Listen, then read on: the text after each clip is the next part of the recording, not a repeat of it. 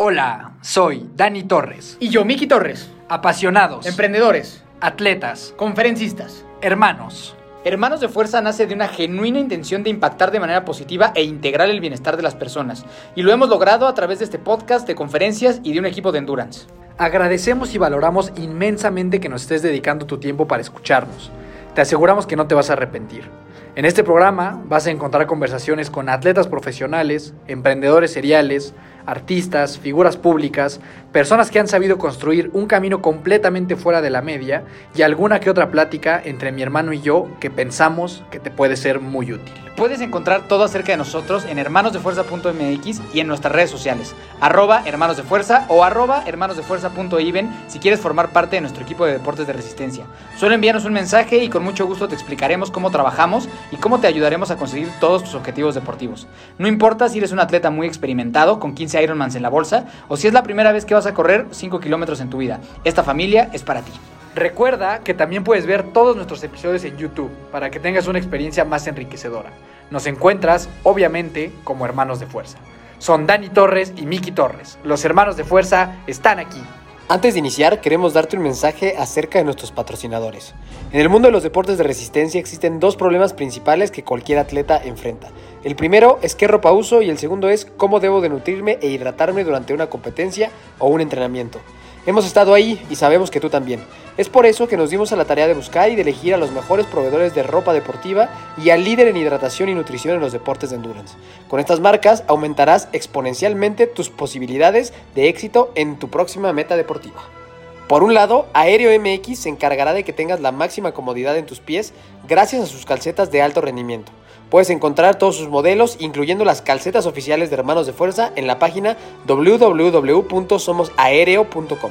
Además, puedes ingresar nuestro código de descuento, Hermanos de Fuerza en mayúsculas, para recibir un 15% de descuento. Por otro lado, Cadence Pro hará que tengas una segunda piel para competir. Playeras, trisuits, speedsuits, tank tops y mucho más puedes encontrar en www.cadencepro.com.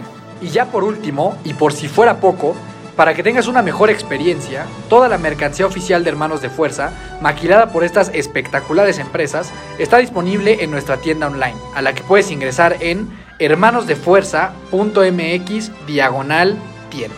Ahora hablemos brevemente acerca de la nutrición e hidratación en los deportes de resistencia. La ecuación es muy sencilla.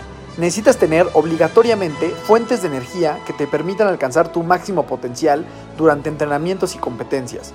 Es bastante simple. Si tienes una correcta estrategia de nutrición e hidratación, podrás obtener el resultado que estás buscando. Si no la tienes, no lo lograrás. No te preocupes, para esto es que tenemos como patrocinador oficial a Precision Fuel and Hydration, una marca reconocida a nivel internacional y avalada por cientos de atletas elite y miles de atletas amateur, como tú y como yo, que necesitamos de buenos productos para alcanzar nuestros objetivos deportivos. Ingresa a gusganges.com diagonal tienda gusganges.com diagonal tienda, te lo voy a deletrear. G-U-S-G-A-N-G-E-S.com diagonal tienda. Y encuentra una variedad de productos que te ayudarán a evitar calambres, reducir la fatiga, reponer la energía perdida y en palabras muy sencillas, sentirte como nunca en la vida mientras estás haciendo tu deporte favorito. Obviamente tenemos un descuento especial para ti. Cuando estés finalizando tu compra, ingresa el código Precision10 espacio HDF y recibe un 10% de descuento. Va de nuevo, Precision 10 espacio HDF y recibe un 10% de descuento. Y una vez dicho todo esto, comenzamos. Mi querida familia de fuerza, ¿cómo están todos? ¿Cómo están todas? Dani Torres, muy contento de saludarlos. Yo en este cierre de año, estamos ya a día 19. Día 19. Día 19, ya cerrando el año, una invitada muy especial que ahorita presentaremos, que se ganó estar aquí. Eh, próximamente les notificaremos quiénes son las otras personas que podrán participar en esta dinámica con nosotros.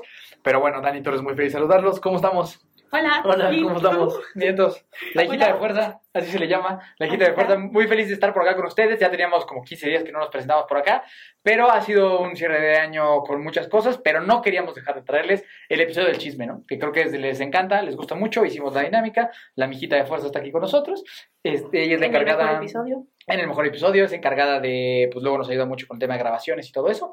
Así que, pues no solo porque es atleta de hermanos de fuerza, y también nos ayuda a ser hermanos de fuerza, Y también es muy amiga de la familia de fuerza, pues por eso. No, o sea, y verdaderamente sí, es- sí escuchó, en el top, sí, sí, es sí. el top del podcast. O sea, la Sí. dinámica fue real, o sea, no, Exactamente. No hay chapucería. no hay chapucería, exactamente. Para nada. Ganamos. Pero bueno, nos gustaría que te presentaras. ¿Quién es Antes usted? ¿Qué haces aquí? ¿Cómo te llamas? ¿Color favorito? Diana Orozco, Géminis, 26 años. Maratonista. Maratonista, por fin.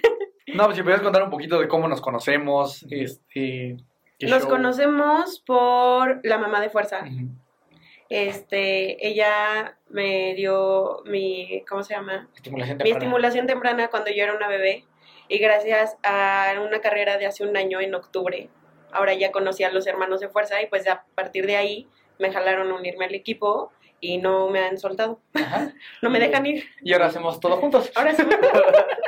Ahora hay mu- 24-7. Muchísima convivencia, sí. Este, pues bueno, también agregar que este año, o sea, tú pasaste pues de cero, bueno, ya hacías ejercicio y demás, pero pasaste de cero a hacer, ¿cuántos medios maratones hiciste con nosotros? Dos. Dos. Dos. medios maratones. Hice el 30 y el maratón, el maratón de CDMX México. y Y el el, Acuarrón. y el acuarrón de San Gil, ¿no? El acuarrón. O sea, fue un año bastante... Sí, Productivo. o sea, pasé de, de, de cero a héroe. De cero a héroe. De cero a héroe. Sí, realmente fue desde el minuto uno con ustedes a- aprender a correr, qué tipo de tenis, El tenis. el tenis, El tenis. fue un tema. Sí. Pues sí, ya aprender A sobrevivir todo con a nadar. ustedes. A sobrevivir a nadar, 300 metros fueron difíciles. Y, No, y, a- y- y creo que algo muy destacado tuyo que, que sí vale la pena eh, mencionar es la ejecución de las carreras, ¿no? O sea, tanto tus medios maratones como el maratón fuiste así como relojito, ¿no? Fue, va a ser este el tiempo y fue tu pum, pum, pum. Sí, es de, es de las alumnas más obedientes sí, que en tenemos. ese aspecto. Es Sí. que creo que hay, que hay cierto respeto que hay que tenerle, que sí, a mí me daba miedo como sentirme muy bien y después quemarme y como que sí, por eso me contenía a mí solita, fue el respeto que le tenía. Porque fue así, ¿no? O sea, literal, el primer medio maratón fue como vamos a hacer menos de dos horas, menos de dos horas. El Sí. segundo medio maratón fue vamos a ir a hacer menos de lo que hiciste el primer medio maratón. Hicimos medio Se hizo menos. Se hizo menos. Y el, y el siguiente fue vas a hacer menos de cuatro horas, tres horas cincuenta y nueve. O sea, fue así todo así perfecto, ¿no? Bien Una gran ejecutado. ejecución. Y creo que eso también tiene que ver mucho, obviamente, con disciplina, constancia, entrenamiento, pero creo que la ejecución de carrera fue muy, muy excelentísimamente bien hecho en tu parte. ¿no? Gracias. Aplausos. Aplausos. Eh, Entonces ahora sí, vamos a comenzar ya con el tradicional episodio que se divide en dos, quizá tres partes, eh, de preguntas que nos han hecho ustedes a nosotros, ¿no? Entonces vamos a comenzar. ¿Están listos? Estamos listos. Pregunta número uno. ¿Cuántos años tienen? Este es un tema interesante, ¿no? vamos vamos a, a explayarnos. No, a ver, es que mucha gente cree que, que yo soy más grande que tú, güey. Eso es Sí. algo que con lo cual hemos convivido, sobre todo en los últimos años. No Sí. sé si yo me hice como más viejito Más señor. o tú te o, o tú y tú al revés, ¿sabes? Tú decreciste como en, en actitud más jovial es, y que, todo es, esto. que, es que yo creo que tú eres este ruco chavo y yo soy chavo ruco, ¿no? O sea, como que tú eres, tú eres más joven, pero eres así como más señor. luzco más Señor. señor. más señor y yo sí soy un chavo rucazo. O sea, yo sí soy. Y siempre voy a ser, ¿no? Y tengo esta, esta actitud más. Somos chavos. Sí, entonces esa, esa combinación hace cool. que haya personas que creen que yo estoy más grande. Si tú te quitas la barba, güey, ahí sí. Todo el mundo lo daría por hecho. Sí, seguro. Todo el mundo lo daría Pero bueno, para responder la pregunta, yo tengo 28 años. Y yo tengo 32, o sea, son cuatro de diferencia. O sea, no, no, Es un no es chorro, güey. dos. Pero pues Es así de maltratado está el joven. Sí, sí, sí, la vida me ha cobrado factura. Le ha cobrado Pero bueno, factura. 28 y 32. Sí. Em, libros de deporte. Libros de deporte. A ver, ¿quieres empezar o yo o tú para que Ya lo he hecho, ¿no? Finding Your Voice de Mike Riley. Ese es el que habla del güey que dice. El güey que anuncia a la gente que llega cuando vas. Bueno, fue el que inició todo ese movimiento de decirle a la gente You are an Iron Man y que creo que es gran parte del éxito de lo que es Iron Man. Ese libro es incre- está increíble. Y este Nunca Pares de Phil Knight, la historia de Nike. Eh, bueno, tú dices que no te gustó, ¿verdad? Ese. Es que es que yo tengo un tema, o sea, me cuesta trabajo leer historias, güey. Y ese es como, o sea, como que temas de libros de emprendimiento y así me gusta mucho que sean un poco más técnicos y ese es muy histórico. El de. Finding Your Voice, ¿sí lo, sí lo leíste ese? Sí, ese está bueno. Y ese es de historias también. Sí, pero es un poco diferente, ¿no? O sea, co- como, que me cuesta leer historias, pero ese es muy bueno. Ajá. Yo les le agregaría Finding Ultra, que es ¿De el de, el de Rich Roll. Eh, el de Rafa Nadal, yo creo que es mi libro favorito de la vida, o, o por lo menos top 3, ¿Qué es seguro. historia? que es la historia de la vida de Rafa Nadal. Este, está, está muy neta, ese es un librazo, Rafa Nadal. Este, Finding Ultra. Este, ¿cómo se llama? Este de. Ay, este de Superman Rising.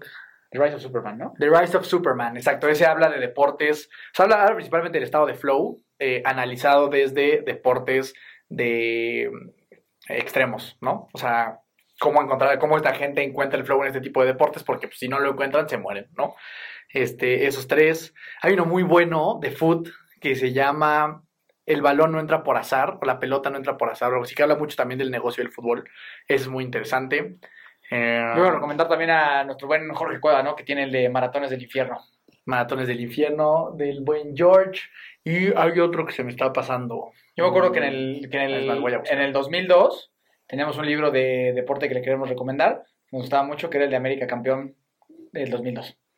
Con fotos del Bambán Zamorano. Es muy Es bueno. muy buen libro. Ese es un muy buen libro. La pelota no entra por azar. Ah, este es buenísimo, que se llama The Capitan Class. Ese es de mis libros también favoritos. Habla de, o sea, los principales líderes de los equipos, de los equipos deportivos más exitosos de la historia. Ese también es un librazazazazazo.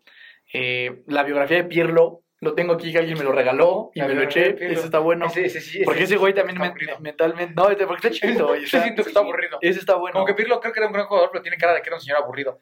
Pues era, era, era, era como muy Aburrido. ecuánime y así. Este, Rafa Nadal. mm, mm, pues creo que, creo que esos, Creo que es esos, esos es- deportivos sí, es Es son. una buena cantidad. Es una buena estamos de acuerdo, Para libros 2024. ¿no? Sí, ya, de acuerdo, sigamos. Perfecto. Born to Run. Y ya acabé. Una disculpa. ¿Otra? Mm, Ya no le des chance. Ya. Es que si hay más Running with the Buffalo. Mejores tenis para correr en el 2023. Mejor tenis para correr en el 2023, amigo Dani. Este, híjole, güey, la verdad es que es una pregunta que me duele un poco porque yo era, o sea, un gran fan de correr con Vaporfly y algo pasó este año, güey, no sé, o sea, como que con la, la nueva versión, ¿esos que son los Pero- tres? Los tres. O sea, los Vaporfly 3, o sea, las veces que competí arriba como de 20 kilómetros, todas las veces me salieron ampollas, güey. Entonces, no, o sea, no, no podría recomendarlos, la verdad, desafortunadamente, pero los Invincible de Nike, esos sí fueron un game changer muy cañón. Sobre todo para las, o sea, como para las tiradas más largas, eso sí, nunca tuve un solo problema con esas madres. Entonces, sí que sí, están caros, la neta. O sea, también es como de la gama alta de Nike. altas. Pero la neta, eso sí me hicieron mucha diferencia. Y los Pegasus, para mí, tú, aunque tú los odies, yo amo los Pegasus, güey. Sí, yo nunca recomendaría los Pegasus. Jamás. Creo, que, Hombre, creo, que- Pegasus, son- creo, que, creo, que es, creo que es no querer a tu pie. Son como, cabrones. es, como, es, como una- es como un acto de autolaceración. Güey, El, el voy a entrenar solo con Pegasus es como me voy a lacerar. No me quiero, no quiero tanto a mis pies. Difiero. Y algún día si quieren, pero tal vez tendremos que cobrar por eso porque la gente hace dinero con eso, les enseñamos nuestros pies, Dani y yo. Les podemos enseñar las, las- les podemos enseñar las plantas de los pies y van a ver lo que es cuando uno son Pegasus y cuando uno no. O sea, bueno, pero, pero, pero ahí, o sea, en mi defensa también qué- yo, o sea, creo que, creo que mi, mi pie sufrió más eh, estrés Traumatismos, desde muy chiquito, desde muy chiquito. O sea, Tiene traumatismo. o sea, por ejemplo, el, el taco de foot, yo creo que ese no es. Ay, no, debe sí, de ser agresivo. Es horrible. Entonces, en mi defensa no, o sea, no es nada más atribuible. Es como, es como de varios colores la, la plata del pie, Dani, si quieren saber. Pero la gente en el, en el OnlyFans gana dinero por enseñar, por enseñar pies. Entonces, Pero bonitos, ¿no? No feos. quién sabe. Hay de todos. Hay de Hay todo. gente rara. Hay de todo. Sí, entonces, pues. Si alguien quiere mis pies morados y me Yo quiere tengo pagar, me bonitos. quiere Y pagar Yo tengo bonitos, entonces. por ahí, para los dos por hay Igual y, cobras más. Y cobramos más, ¿no? Exacto. Entonces, Pues, tus este, recomendaciones. tenis. Ok, para un, un justo algo como lo que, lo que es el Pegasus, que es como el Daily Trainer, que es como este tenis que puede hacer todo, los Nova Blast 3 de ASICS, esos creo que son los mejores tenis que, que hay. Acaba de salir la versión 4, seguramente estará muy buena, pero creo que el Nova, Nova Blast 3, ¿tú corriste con el maratón? Tenemos un lugar especial. Muy bien, ¿no? Sí. Nova, Nova Blast 3 creo que es el que más recomendé este año y el que más gente hizo feliz. Entonces el Nova Blast 3 de ASICS creo que es el mejor así para todos, que a todo el mundo le va a gustar, el Nova Blast 3 de ASICS.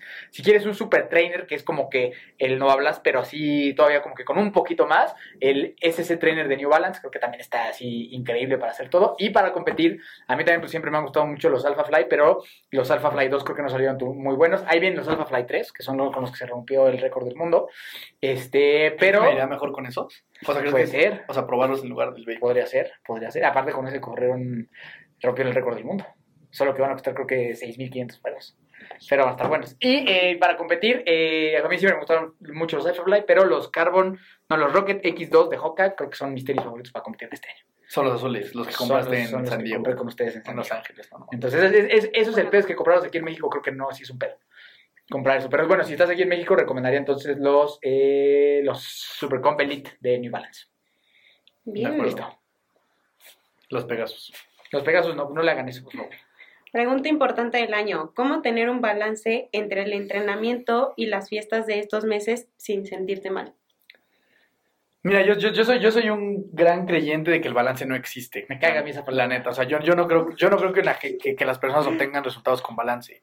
Y yo creo que la manera de tener balance en estas épocas entre entrenamiento y pues las fiestas y demás, pues es entender que no lo vas a tener, ¿no? O sea, entender que es algo que probablemente pierdas, es la realidad, porque si no vas a vivir frustrado.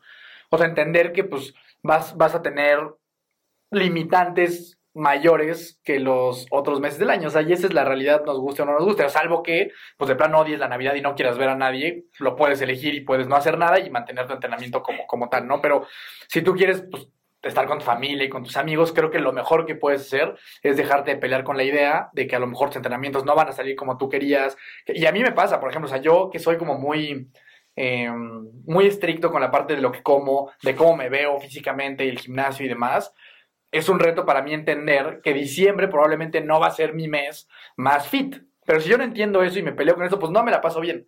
Entonces creo que la manera de tener ese balance es obviamente no dejar de entrenar. O sea, el hecho de que haya estas vacaciones y estas fiestas decembrinas eh, no implica que ya no hagas nada. Pero creo que es bueno hacer las paces con que no vas a encontrar tu mejor versión en diciembre, ¿no? Lo platicaba apenas con, con una amiga, ya saliendo de Otra amiga, otra amiga. Con, con Ya muchas mira, amigas. Siempre que digo amiga me, me dice esto, pero bueno, el, el maratón de Mérida es el 7 de enero, ¿no? Yo voy a ir, pero voy a correr nada más un 10K. Y yo le decía que siento que esa es una competencia que difícilmente eh, las personas llegan en su mejor forma. O sea, llegar en tu pico de forma el 7 de enero, honestamente creo que es más o menos complicado. Creo que se puede, pero creo que es complicado y hacer las paces con, con eso creo que es la mejor manera, ¿no? De nuevo, no tirarte a la basura y comer todo el tiempo mal y dejar de entrenar, pero entender que no vas a encontrar ese, ese pico de forma, ¿no? Mantener el entrenamiento lo más, lo más que puedas, lo más disciplinado que puedas, pero saber que eso va a estar mermado a lo mejor en un, no sé, si entrenabas un 100%, a lo mejor ahora va a ser un 70%, ¿no? Tal vez yo le quitaría como ese, ese 30%. Yo pienso que es un pedo súper emocional, güey, que es un pedo de que te genera muchas culpas, muchas autoexigencias, entonces creo que tiene que ver con cómo te ves a ti mismo y tiene que ver con cómo te valoras a ti mismo y la importancia que te das en ciertas cosas, ¿no? Si toda tu obsesión está en cómo te ves y todas esas cosas y no te, no te atreves a pasártela bien en, en estas fiestas, pues creo que es un trabajo un poquito más profundo, ¿no? O sea, creo que, creo que es una invitación a un trabajo más profundo de que pues no pasa nada si justo, ¿no? Si en diciembre pues no estás tan mamado, si no estás en pico de forma y que también lo hemos platicado ya, pues sí es parte, ¿no? O sea, creo que sí es parte de, del deporte el tema de dejarnos perder un poco la forma para entonces que tu cuerpo descanse y pueda regresar un poco más fuerte. Y también creo que estas épocas son, hay buenas oportunidades para trabajar ciertas cosas, algunas cosas de técnica, algunas cosas de fuerza. Entonces creo que más que, a mí yo me caga la palabra balance, güey, porque creo que la usa la gente nada más para excusarse también de que hace muchas pendejadas. O sea, como que creo que es que, no mames, güey, es que yo me puse hasta el pito todo, todo, todo perdón por la grosería. Me puse, me, me puse, me puse súper borracho, este, todo diciembre, o sea, vi el Guadalupe Reyes y me puse borrachísimo. Pero es que es balance, güey. O sea, es balance, güey. O sea, la vida es balance. Es como, güey, Es como un gran no justificante. mames, a mí me caga la gente que dice eso, güey. O sea, como de, güey, yo, yo me drogo, pero corro. Es balance, güey. Es como, no es cierto, güey. Eso es pendejada, güey. ¿Sabes? O sea, como que a mí no me, no me gusta esa, ese tema de, de la palabra del balance, porque como dices, ¿no? Creo que pues no se puede obtener cosas y, tam- y, y creo que la mayoría de la, de la gente utiliza este balance como excusa para hacer cosas que en el fondo ni siquiera te hacen sentir bien. Entonces, como que yo estoy un poco en contra del balance, estoy más a favor de, güey, no, no, te midas, eh, o sea, no midas tu valor como persona a raíz de tus éxitos, a raíz de los tiempos que das, sino simplemente trata de disfrutar la vida de la mejor forma que a ti te parezca bien hacerlo, sin necesitar, sin necesidad de tener que excusar del por qué o no hiciste una cosa, ¿no? Si a ti te hace todo el sentido del mundo irte a meter perico por la nariz todo en diciembre, pues bueno, o sea, adelante, ¿no? O sea, como que no, no busques el tema de, no, pero es que nada más lo voy a hacer porque es balance. Pues no, a lo mejor tienes un problema de cocaína y eres una. Eso, eso escaló muy rápido. Pasamos del balance a, Es que- a los cocainómanos. Es que, es que Pero les- pásenla chido. yo, yo dije que me cagaba la palabra balance antes de empezar a hablar. Eso sí. Y sí cumplí. Sí, sí, creo que, o sea, por lo menos de la gente que hemos tenido en el podcast, así, o sea, gente muy exitosa, yo no conozco uno que lo haya logrado a través del balance, ¿no? O sea, la gente que persigue metas y las alcanza normalmente es muy obsesiva con eso, y esa parte del balance yo también creo que es un poco, o sea, creo que suena muy bonita la idea, pero creo que no es algo tampoco alcanza, alcanzable. Es que aparte, ¿qué es el balance, no? O sea, es muy subjetivo, o sea, sí, o sea, entonces creo que en resumen esto es, pásatela bien, sé cuidadoso con las decisiones que tomas y no sientas esta culpa, o sea, tra- trata de ser muy consciente de que es normal que ahorita en cenas y demás, pues participes y convivas como un ser social eh, y que a lo mejor vas a tener un pequeño déficit en la parte del entrenamiento, ¿no? Y si te dejas ir a la cocaína, pide ayuda. Y ya estoy de cocaína. Yo te ayudo. Vayan a un psicólogo. Vayan conmigo. Em, ahora, etapa menos favorita de un ciclo de entrenamiento. Tú, así que se empieza. Chanclas.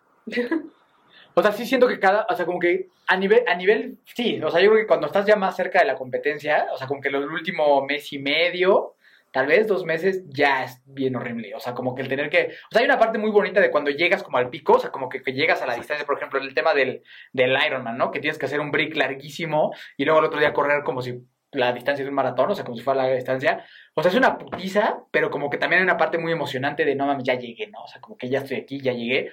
Pero eso, no sé, que pase como a lo mejor un mes antes del evento. Las siguientes semanas, que todavía no son de descansar, esas creo que son las más difíciles, porque ya es como, no mames, ya llegué, ya llegué hasta arriba y ya ahorita ya nomás es como medio mantener este pedo, pero siguen siendo unas astroputizas y ya no tengo esta gran motivación de ya llegué al pico, ¿no? O sea, como que es un poquito más para abajo, pero también creo que eh, ya vas un poquito pensando, ya me lo compito, ya me lo compito, ya me lo compito, pero también a mí por lo menos es cuando me entran las preocupaciones de no me vaya a dar gripa, güey, no me vaya a dar a mí el chorrillo, no me vaya yo a doblar la pata, no vaya a pasar algo, entonces sí creo que Justo, o sea, como que para mí, para mí la etapa más difícil es cuando llegas al pico y del pico a la competencia.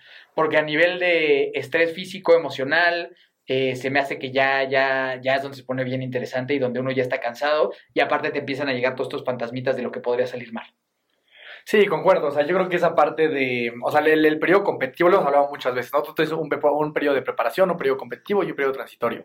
Yo creo que esa parte competitiva es la más dura y al mismo tiempo pues es la más padre, ¿no? Es para lo que te preparaste al final todo el tiempo. Pero sí llega este momento faltando dos, tres semanas, que estás como en el pico de forma.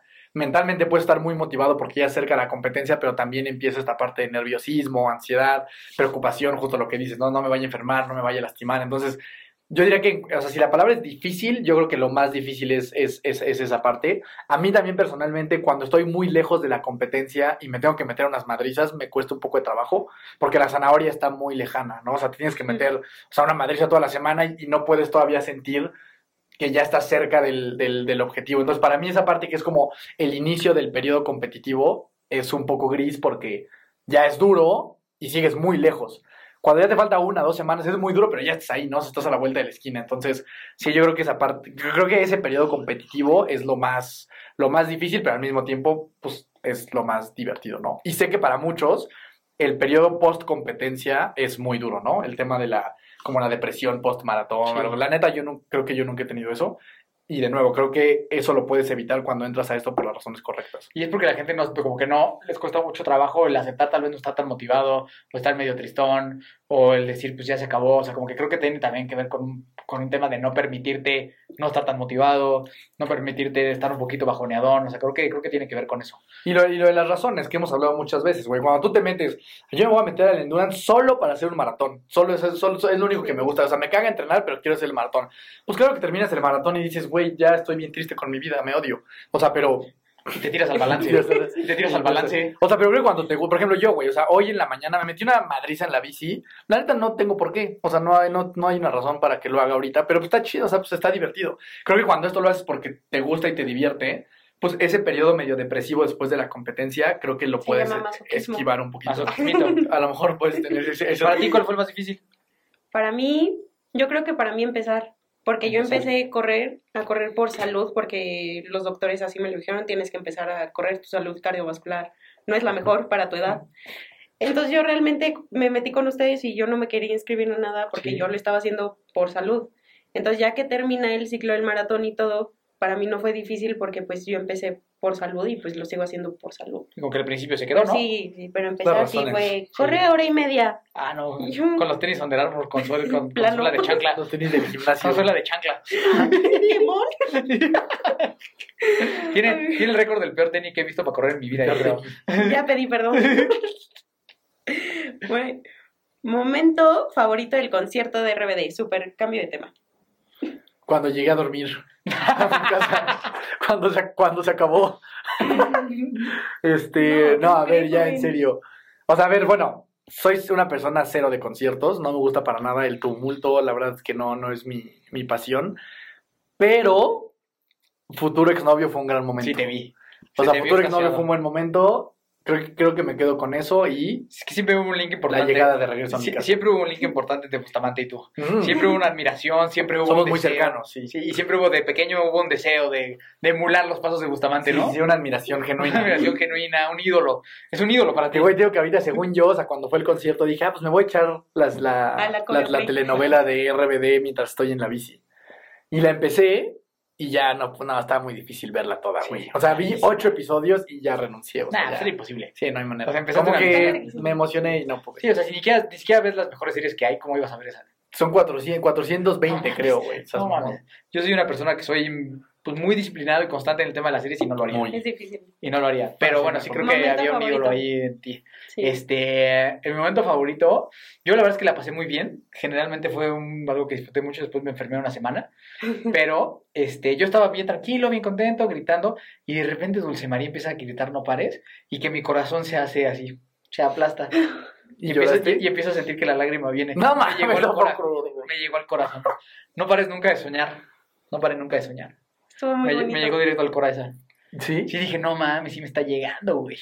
Dije, no, nada. Y luego, nada, sí. ¿Y lloraste real? Pues no, no berrié, pero sí como que sentía que ahí estaba, ¿no? O sea, pero sí salió agüita. Una, una pequeña. Ah, agüita. la madre, sí, eso está duro. Sí, pero yo estaba como negado. Es que estuvo como- bonito. Como dije, no, no más, pero qué bonita letra.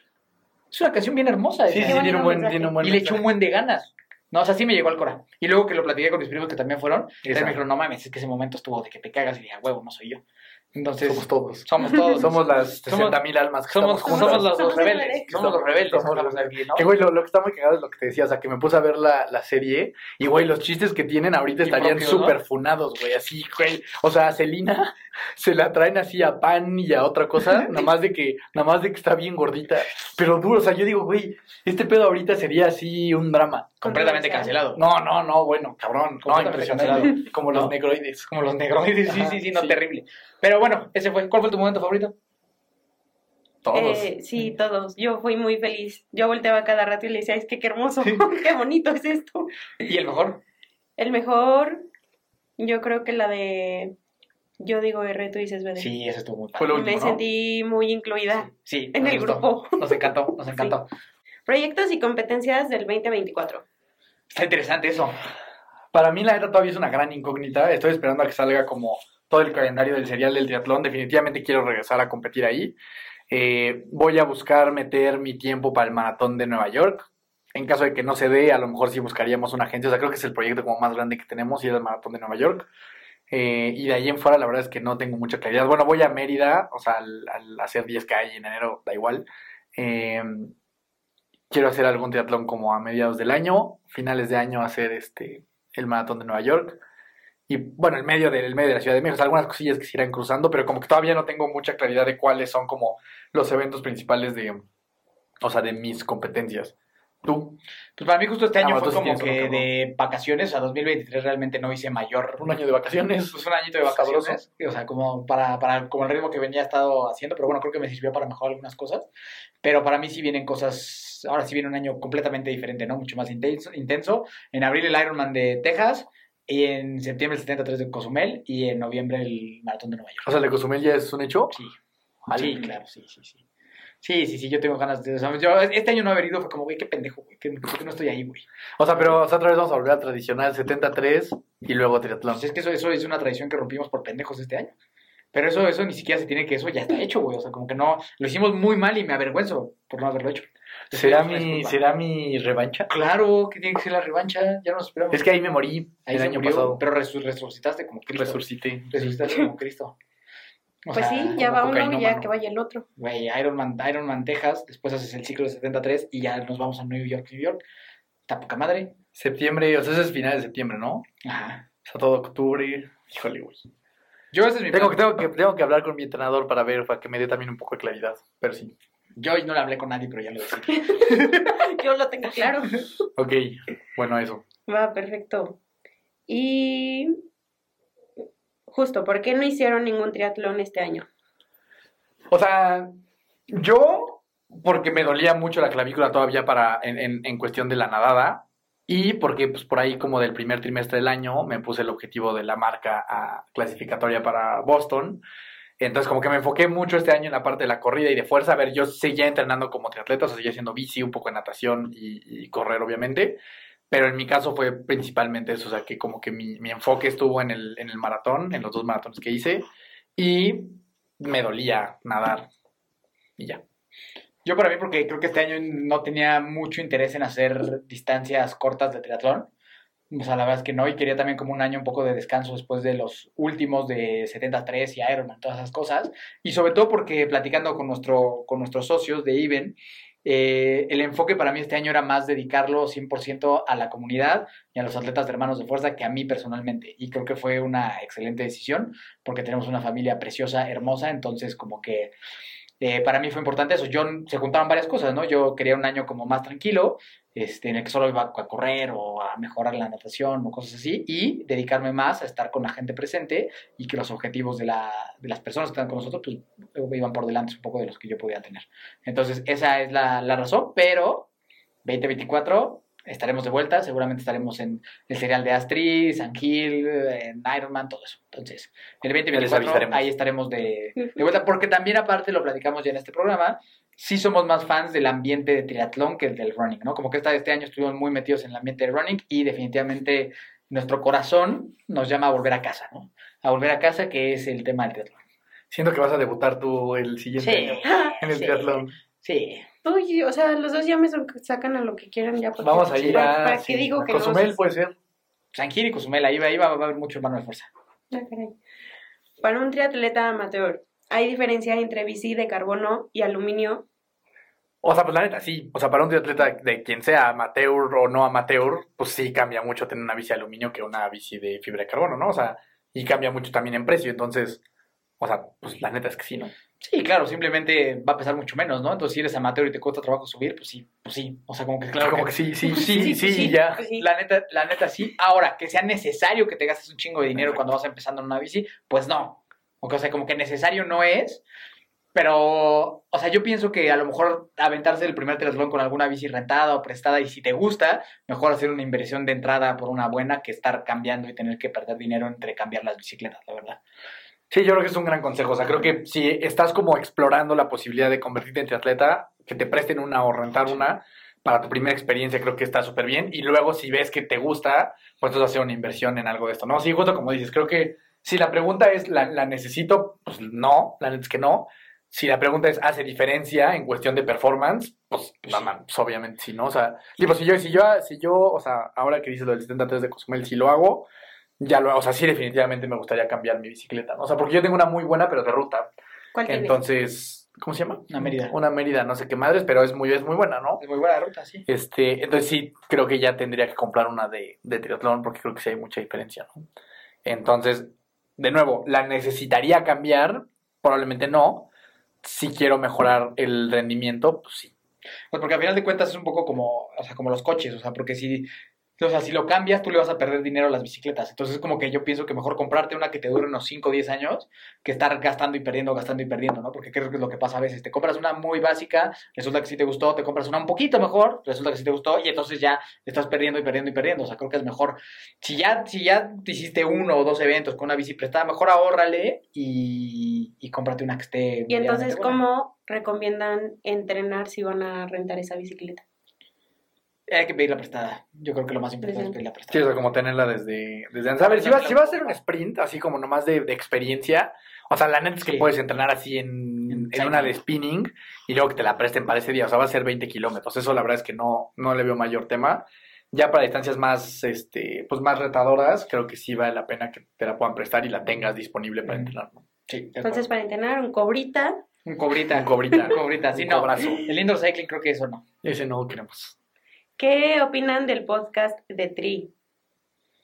La verdad es que creo que, sea, cuando empezamos todos como, porque como comenzamos a la par, junto con, con ellos, y en ese momento también estaba, eh, no sé ni cómo se llamaba, si era Triatlonal o Podcast, o algo así, pero como que, o sea, empezamos un poco a la par, Alo, Beto y nosotros, y como que en la, en la comunidad de todo este tema del triatlón, como que siempre hubo un tema como sin ponernos a competir o como si, como si hubiera mal pedo entre todos nosotros, pero la realidad es que creo que tenemos una muy buena relación con ellos y creo que, creo que Beto ha hecho las cosas muy bien con el, con el podcast de, de triatlón, creo que fue alguien que vio un nicho muy bien y que le metió un chingo de constancia y, y disciplina y, y pues eso, ¿no? O sea, creo que es un, creo que es un proyecto que está pues que está chingón, ¿no? Que está chingón y que a contrario, como a veces la gente quiere, quiere ver, hacerlo ver, nos llevamos bien todos, ¿no? O sea, entre nosotros, con Beto, con Alo, o sea, como que al final de cuentas todos nos llevamos, nos llevamos bien, pero a la gente le gusta hacer ese tipo de preguntas para ver si sacan algún tipo de chisme. Y saben que aquí en Hermanos de Fuerza nos gusta la polémica, pero esta... Y el chisme. y el chisme, pero esta no, no hay de dónde sacarla, ¿verdad? Sí, la verdad es que con Beto tenemos una muy buena relación. O sea, pues él estuvo con nosotros acá, nosotros estuvimos con él en el podcast del triatlón. Entonces, pues ahí no hay, o sea, como que no tenemos nada malo que, que opinar al respecto. Yo creo que, que Beto tuvo la oportunidad de sacarla del estadio, la neta. Yo creo que pues a lo mejor él también ya después, o sea, priorizó, pues, o sea, su chamba y su familia y demás. Yo único que creo es, o sea, que creo que sí estuvo él en un momento en el que la pudo haber roto así durísima. Ahorita no sé cómo, cómo vayan, si han crecido mucho o no tanto, o no, no sé la situación en la que están en cuestión de números, pero sí creo que él, tuvo como un prime muy, muy cabrón, que no, o sea, no sé luego ya qué pasó ahí, güey, ¿sabes? O sea, siento que la pudo haber así mega sacado del estadio y reventado con otras cosas, hacer como diferentes proyectos ya, o sea, con, la, con esa marca, pero haciendo otras, otras cosas. Eh, pero nada, la verdad es que creo que todo muy bien con ellos, no tenemos ni, ningún tema y al revés, ¿no? Hemos colaborado en algunas cosas y pues, todo, todo cool. Creo que ha tenido también grandes invitados. Este, o Sí, sea, creo que, creo que- hizo una, hizo una buena chamba, ¿no? O sea, de manera orgánica y creciendo su proyecto, o sea, creo que todo bien. Sí, de acuerdo. O sea, como que a favor, sí hay muy buenos episodios. O sea, si quieren escuchar episodios donde hablen meramente de triatlón, o sea, creo que no hay mejor lugar, la verdad. Sí, porque eso, o sea, nosotros no, no estamos nada más enfocados en el tema del triatlón, o sea, nosotros tocamos muchos otros temas y ellos son, pues, completamente endurance y triatlón, ¿no? Entonces, Sí, Sí, si quieren buscar creo que es un- historias. es un buen lugar para aprender de, del tema del triatlón Sí. en específico. Y creo que él hizo muy bien también como que a, a darle más espacio y que más gente llegara ahí al triatlón. Entonces, todo chingón. Todo cool. Sí. Eh, hay que ser pro para entrenar con ustedes. Obvio, Elite. elite, puro elite, si no, no te, no te nos acerques. Hay que dar un 5K en menos de 16 minutos. De 10 minutos. Sí. Yo No, obviamente no, para nada. O sea, nosotros, de hecho, muchas, o sea, mucho de lo que nosotros tratamos de impulsar es a personas que a lo mejor nunca en su vida han practicado alguno de estos deportes O nada. o nada y llevarlos a conseguir este tipo de objetivos, ¿no? Entonces, en lo absoluto tenemos gente de todos los niveles, o sea, tenemos gente que pues da unas marcas muy relevantes y personas que están empezando, o sea, completamente de cero. Entonces, no, en, en lo absoluto tienen que ser, ¿qué dice? ¿Pros? Sí, En lo absoluto ni queremos que nunca sea solo de eso, ¿no? O sea, para mí particularmente siempre lo que me ha movido es lo contrario, ¿no? Que este sea un espacio seguro y de mucha felicidad para todos, en donde lo menos importante es tu tiempo, salvo que tú así lo quieras. Lo más importante es que te sientas bien, que te sientas contento con la versión tuya que estás construyendo y que te sientas en una comunidad donde se te acepta, se te valora y se te admira por el esfuerzo y los logros que tú estás teniendo. Entonces, lo único que sí creo, donde sí la verdad sí tienes que ser pro, es en la calidad de persona. O sea, la verdad es que en Hermanos de Fuerza, gente que sea mamona, gente que sea tóxica competitiva, gente que sea mala leche, la neta no vas a entrar. O sea, como que en ese aspecto sí creo que ahí sí es donde tienes que ser un pro. O sea, sí tienes que ser pro en ser una gran persona, un gran ser humano, con ganas de ser buenas amistades, amistades reales, ahí sí. Si eres un güey mamador, si eres un güey mamoncito y así, pues la neta, aquí sí no vas a entrar. O sea, creo que lo único pro que tienes que hacer es en tu calidad de ser humano.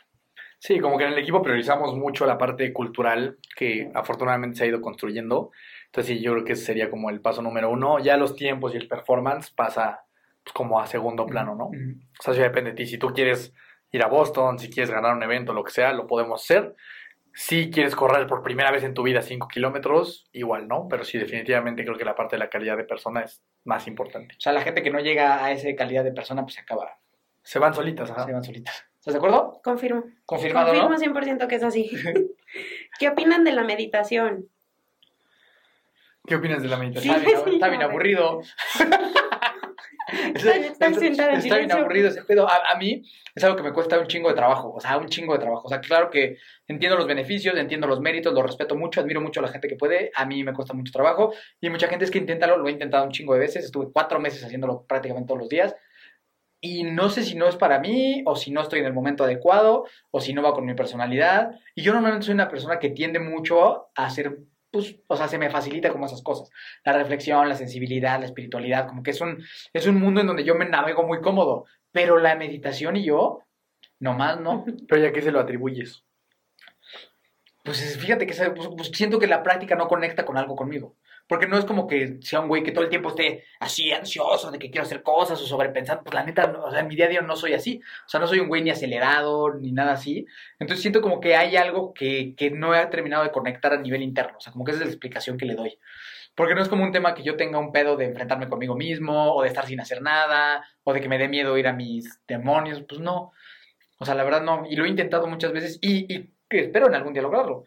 O sea, porque sí sé todos los beneficios que tiene y sí me gustaría poderlo lograr, pero no he encontrado aún, mm, tal vez, el, tal vez, la, tal vez la razón, ¿no? Ahora que estábamos en el, en el camp, que había gente que nos decía, es que yo no encuentro el, a lo mejor la, razón, el motivo de meterme al hielo, como que algo por ahí. O sea, como que yo no encuentro esa, aún esa razón o ese motivo o esa inspiración para hacerlo. Pero, claro que sé las, los grandes beneficios que tiene, claro que es algo que me interesaría hacer, claro que es algo que me gustaría hacer, pero no he podido. La realidad es que no he podido.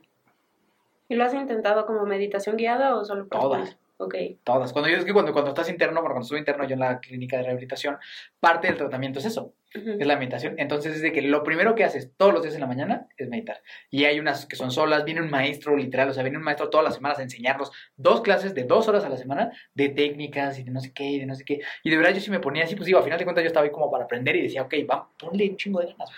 O sea, de verdad ponle el corazón a esto. Y nomás no, y nomás no, y me le hablaba. O sea, pero cuando dices nomás no, ¿a qué te refieres? ¿A qué pasaba? Pues nada, o sea, distraías. pues me distraía, eh, me dormía, decía como que, pues bueno, o sea, Lo hacías muy temprano también esa, ¿no? había, o sea, había o sea, dos, daba, cuando era- daba sueñito. era en la mañana y daba sueño, pero luego veía cuando eran las clases en la tarde. Entonces como que me ha tocado, o sea, como que sí lo he intentado en muchas formas y lo intento y es como, ok, ya lo logré, ya lo logré, y, pero luego ya estoy diciendo ya lo logré, entonces ya vale madre, porque no debería de estar diciendo que ya lo No, logré. pero eso es muy bueno. Justamente, o sea, yo he leído mucho acerca de la meditación, muchos libros y demás, y hablan de eso. O sea, como que la gente a veces piensa que el darte cuenta de que te estás distrayendo es algo negativo. Pero la meditación se trata de eso, de darte cuenta que estás haciendo. O sea, si tú eres una persona que se da cuenta que está distrayendo muchas veces, eso es algo muy positivo. Porque estás presente y estás dándote cuenta de que te distrajiste. La gente que medita, ¿no? Digo, y no, y no hay tal cosa como meditar bien o meditar mal, pero este tema como de que, o sea, no sé, meditas y de repente ya te fuiste a Narnia y ya acabó la meditación y te diste cuenta, entonces ahí es donde hay una oportunidad de trabajo. Pero si tú eres una persona que constantemente está dándose cuenta de que se está yendo, o sea, de que la mente le está llevando a otra parte, entonces estás meditando de manera correcta. Ah, entonces soy el rey de la Entonces, no me dado cuenta. o sea, porque el tema es, Le estoy o sea, a ver, viendo. estoy viendo la- mis pensamientos, ya me di cuenta que me fui a, no sé, a- al trabajo que tengo que hacer en la tarde, regresas otra vez a la meditación y a la Ah, pues sí. respiración, ¿no? Eso. Te vuelves a ir, te vuelves Sí. a regresar, te vuelves Sí. a ir, te vuelves a Sí. regresar. Entonces, eso es que estás siendo consciente de, de, de a dónde es, de a dónde está viajando tu mente. Y esa es una parte muy positiva de la meditación. Cuando no sabes a dónde te Soy un gran repente- meditador. Y de repente ya acabó, ahí están diciendo, no mames, no, no, no, Ah, no, sé qué hice pasó, toda la hora. Pero cuando, cuando puedes ver todas Pero, pero, pero eso es bien frustrante, güey. Creo que lo que me pasaba era eso, ¿no? O sea, que nunca me pasó eso de que ya no sé dónde me fui una hora, pero me frustraba un chingo de, ah, otra vez, pendejo. Pero eso es muy bueno. Como que yo era- y, pensé- y aparte como que yo decía, güey, estoy pensando puras estupideces, güey. O sea, me acuerdo así Eso como sí de que, pasa. pues, ¿qué ropa me voy a poner? Exacto, total, pero eso es muy ¿Por qué positivo. estás pensando esas pendejadas, güey? Sí, eso que como, y, y- y tal, tal vez como, esto que dijiste está muy bueno, güey, porque como que tal vez yo voy con la expectativa de que voy a meditar y se me va Va a estar en blanco. No, o, o no, que de repente va a decir, güey, así el negocio de la vida, güey. O sea, de repente No. va a quedar así como de, nomás vas a escribir un libro y, y toda la información, ¿no? Y como nunca llega, o sea, como no, no llega, entonces mi expectativa era como, güey, estás bien pendejo porque no está llegando eso, pues porque estás pensando en, en qué ropa te vas a poner. No, es que entonces yo más bien creo que tuviste muy malos maestros de meditación. Puede ser. O sea, porque no, o sea, llegar a la meditación con una expectativa de una idea millonaria, esa no, esa no, de eso nadie, eso quién te lo dijo. Pues yo solito. O sea, eso, o sea, eso, eso no, eso no es así, ese no es el objetivo. El objetivo es la gestión de la atención. O sea, la, la se trata de eso, que tú aprendas a gestionar tus pensamientos y a dónde diriges tu atención. Entonces, tú empiezas y enfocas en la respiración, ¿no? Y luego ya te fuiste a, a ver, o sea, bueno, a pensar en qué, qué te vas a poner al rato. Lo ves, ah, mira, estoy pensando en qué me voy a poner al rato, voy a regresar a la respiración. Y puedes hacer eso 60 veces en una hora. Y eso es una gran meditación. El darte cuenta dónde fuiste y volver a gestionar tu atención. Y ese pedo, hablando del endurance, güey, no sabes la diferencia que hace, cabrón. Cuando tú estás, o sea, corriendo o haciendo lo que sea y te duele, tu atención inmediatamente va a ir al dolor. Es decir, güey, ya no puedes, te duelen un chingo las piernas, detente. Si tú tienes una buena gestión de la atención, la puedes dirigir otra vez a otra parte, ¿no? Que es lo que yo siempre le digo a los atletas, de que sal de ese lugar mental en el que estás ahorita. Cuando están quejando, cuando ya no pueden más, cuando les duele, ese es un, a ver, es un estado físico, pero también es un estado mental en donde la atención está completamente colocada en el dolor.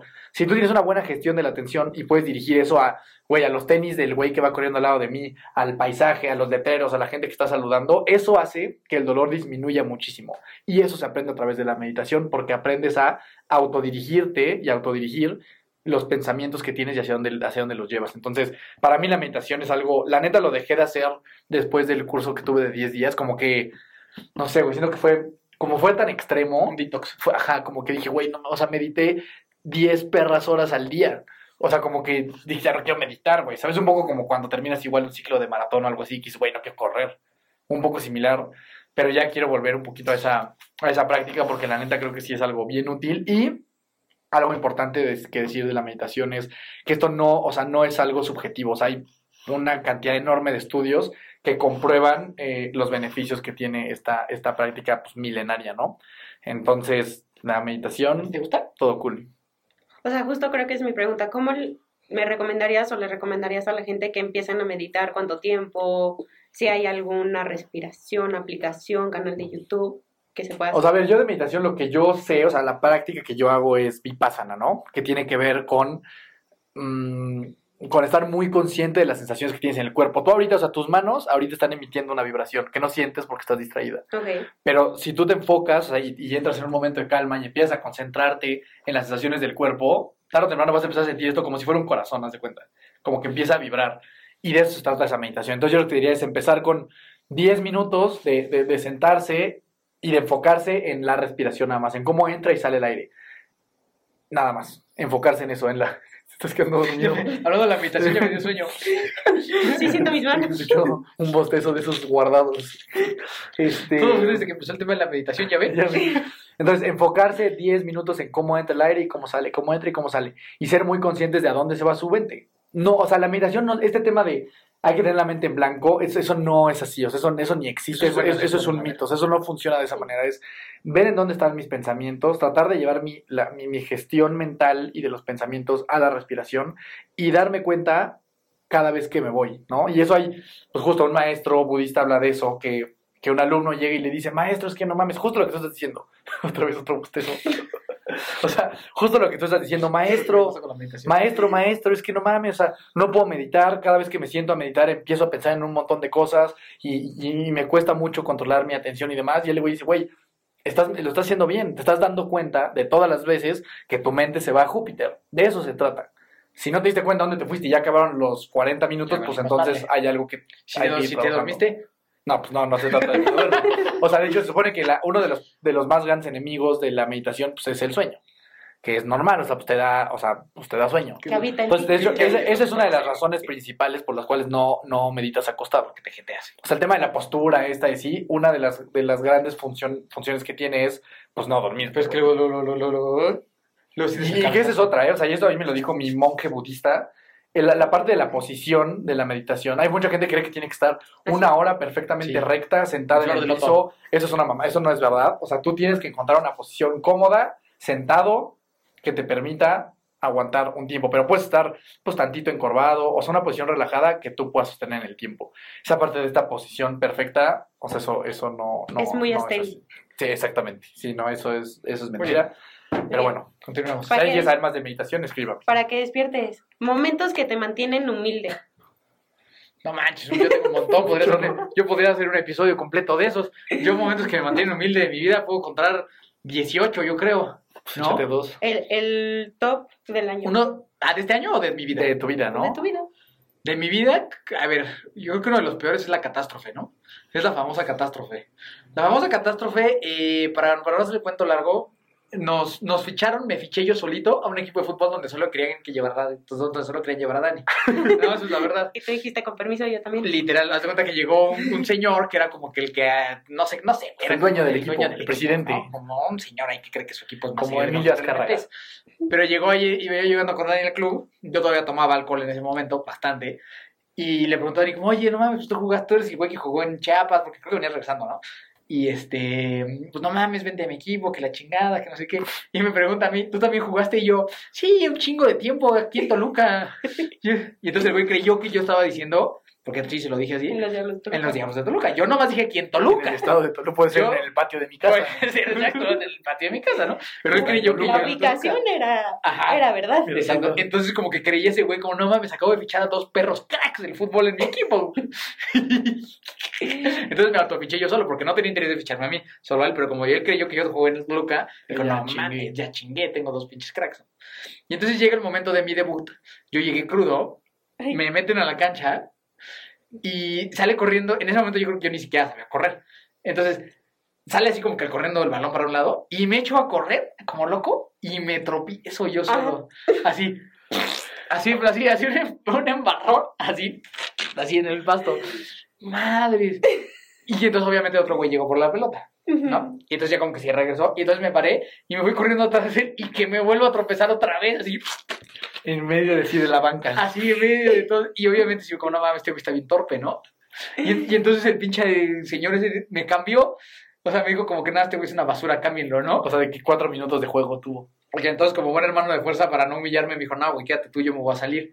Y entonces ya, ya no te saliste tú, ¿no? Creo- No, creo, Creo que tú me dijiste, no, no, güey, no, sí, sí me quiero salir. Sí, porque yo mismo ya estaba muy, ya me había, ya me había sido muy humilde, hum- ya ni siquiera humilde, humillado.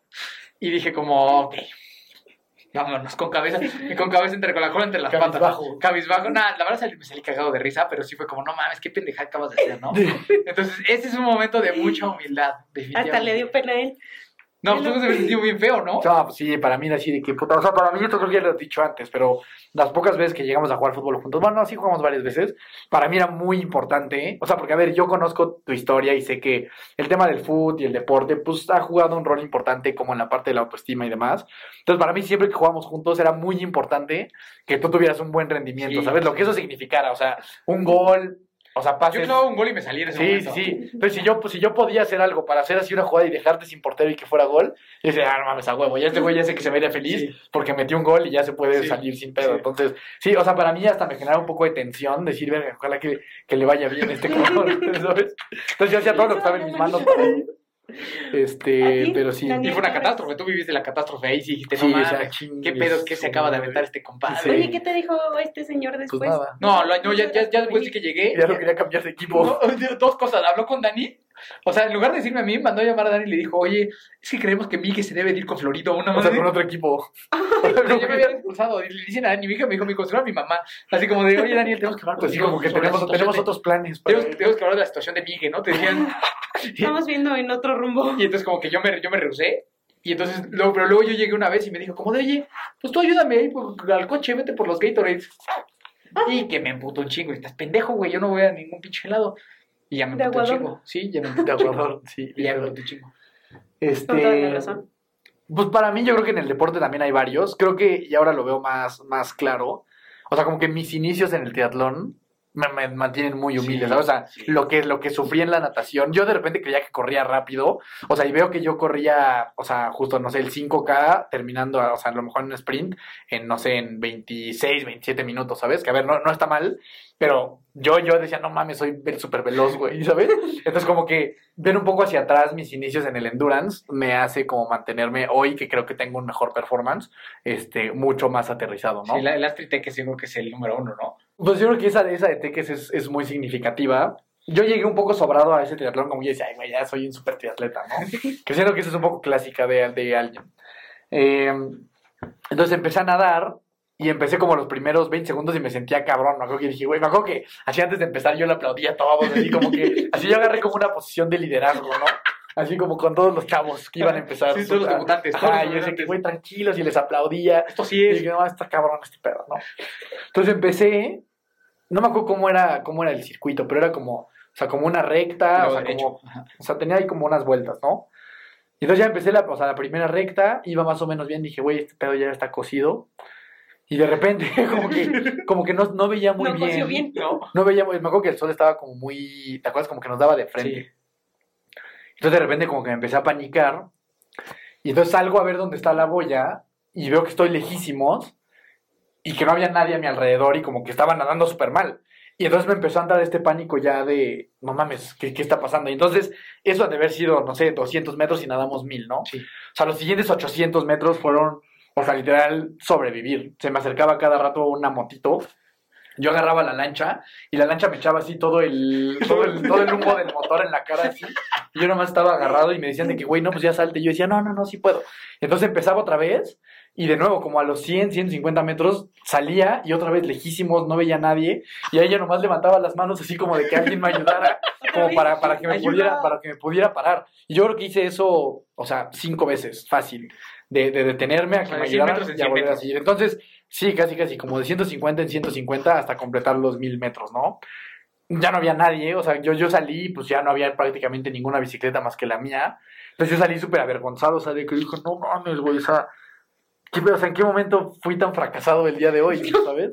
Ahora se te dijo que le hicieras servicio a tu bici y te valió un carajo. Ajá, no le había hecho servicio a la bici desde... Y aparte ahí tenía justamente una bici de aluminio, Sí. que pues la neta no era una buena bici, pero pues era lo que había, y entonces ya no había nadie, o sea, literal yo salí último de la natación, no había nadie más, pero pues seguí, ¿no? O sea, pues obviamente no iba, o sea, tenía que terminar. Entonces todo el trayecto de la bici, como ya no había nadie, porque pues yo fui el último a salir de la nada, yo traía la moto atrás y me acuerdo que el güey iba en el radio diciendo, iba en el radio diciendo, aquí yo traigo la retaguardia. O sea, que yo era el último pendejo del evento, güey.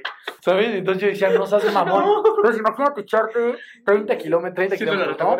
Con un cabrón atrás diciendo, no, pues aquí vengo con la retaguardia, así con el último. Y yo de que en mi bici que rechinaba conforme, conforme le iba dando y así yo decía, güey, qué puto oso, cabrón. O sea, no puedo decir que me esté pasando esto. Luego ya corrí más o menos bien. Ya en la corrida creo que pude rebasar ahí como a dos sí. o tres, porque pues siempre corriendo, o sea, como que me ha ido mejor Llegaste emputadísimo. llegué súper mal a la meta, o sea, de que dije, güey, no mames, o sea, qué pedo. Entonces, creo que es, ese Ese evento sí es tu catástrofe. me mantiene muy humilde. Sí, sí, sí. Yo, El ser la retaguardia en un evento, creo que, o sea, no hay, no hay otra más que te mantenga con los pies en la tierra, ¿no? yo me acuerdo de ese, ese evento que, o sea, porque la bici era como un circuito de, de ida y venida y yo sabía que le iba a costar la natación, pero no dimensionaba qué tanto le iba a costar ¿Cuánto? la natación. Y, y entonces yo, yo ya venía como, yo ya iba a terminar la bicicleta y dije, no mames, no veo a este cabrón, güey, pues ya le pasó algo, güey. Y de repente yo vengo así ya para terminar y empiezo a escuchar.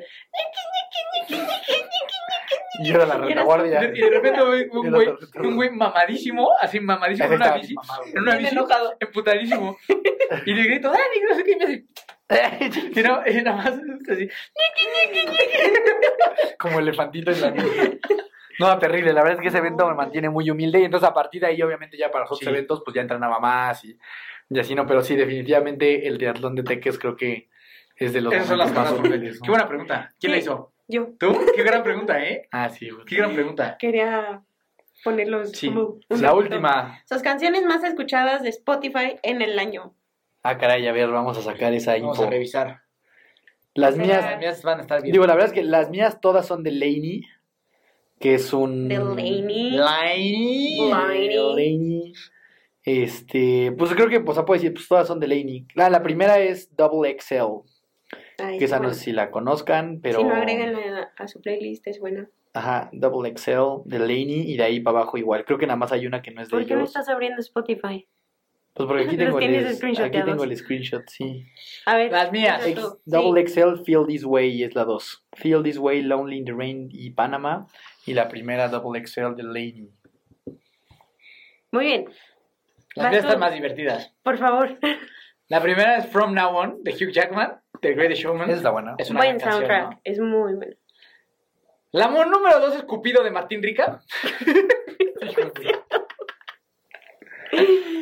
La, número, la número tres es Enamorado de Britney Spears de Martín Rica. No.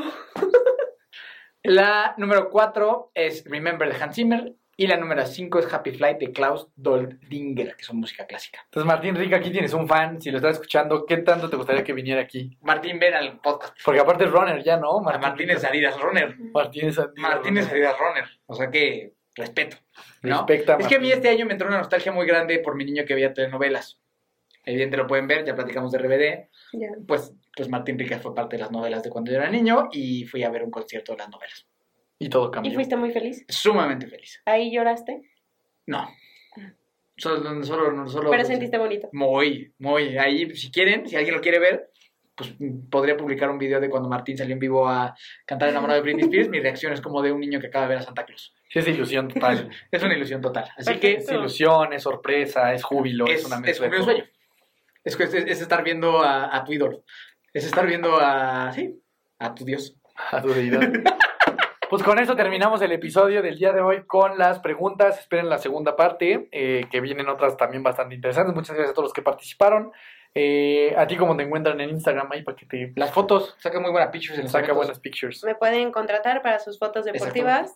O- Prácticamente casi todo mi, casi todo mi feed de Instagram, o sea, de este año, yo creo que un, que un 70% Un 70, sí, 80. son fotos de ella, tomadas por ella. si les gusta su feed de Instagram, Sí. Pueden La contratarme última, para que se vea igual. la última es tuya. La última También, es mía ah, sí, cierto. Sí, La- prom- promoviendo la putería. Sí, es Exacto. correcto. Sí. Es nuestra Exprimiendo la- pasión. en Es la playera. Promoviendo la putería. A mí me encuentran Para en las amigas. Instagram. Vale, las múltiples. Para las amigas. amigos. Me encuentran en Instagram como Diana OP con doble I. Perfecto. Diana Ope. Muchas gracias a todos por este, este año. O sea, acaba de salir el wrap up de Spotify y el crecimiento del podcast fue bastante bueno. Entonces, pues ahora sí que nosotros nos vemos a ustedes, ¿no? Esto no sería posible sin todos ustedes que, que siguen escuchándonos, que les gusta escucharnos a mí y a mi hermano. Y este año fue gran descubrimiento eso, ¿no? Que a la par o a veces hasta más nos escuchan nada más a nosotros dos que encontramos un invitado. Entonces, gracias, gracias por escuchar a, a dos hermanos platicando de cosas y gracias por compartirnos. Gracias a Food News por confiar en nosotros, a Cadence Pro, a Bam Bam, a Aero MX, a Iben, a PH, a GG Sports. O sea, gracias a toda la gente y marcas que confían en Hermanos de Fuerza. Eh, créanme que viene un 2024 todavía muchísimo más fuerte y con mejor contenido para ustedes. Pero bueno, yo estoy eternamente agradecido con las marcas que creen en nosotros, con la gente que nos escucha, eh, con la gente que nos comparte y con los invitados que vinieron con nosotros este año también. Muy agradecidos con todos ustedes. Y agradecido, amigo Dani, como siempre. Buen año, felicidades. Gran año, gran año, gran año. ¿Me, ¿Algo más que decir? No, no, no, no, igual agradecer, creo que fue un, un buen año para, pues, para nosotros, para el equipo, yo espero que para toda la gente. Este, y pues nada, a mí me encuentras como Daniel Torres con dos O's en todas las redes sociales que existen. Y gracias, gracias por este, este gran año. Próximos episodios para terminar las preguntas. Bien, entonces me encuentras como Miki Torres C. Nos ves, buscas y encuentras como hermanos de fuerza en todas las plataformas donde existan los podcasts. Y pues no hagas cocaína este fin de año. No, dejo que- Este año. No hagas cocaína. Bueno, hablamos mucho de la cocaína, quién sabe por qué, pero pues, la no, cocaína. Pero, pero no lo hagan, ¿no? Evita la cocaína. Hay que evitarla, ¿estamos de acuerdo? La caspa del diablo. Hay que evitar, hay que evitar. Nos vemos a la siguiente. Bye.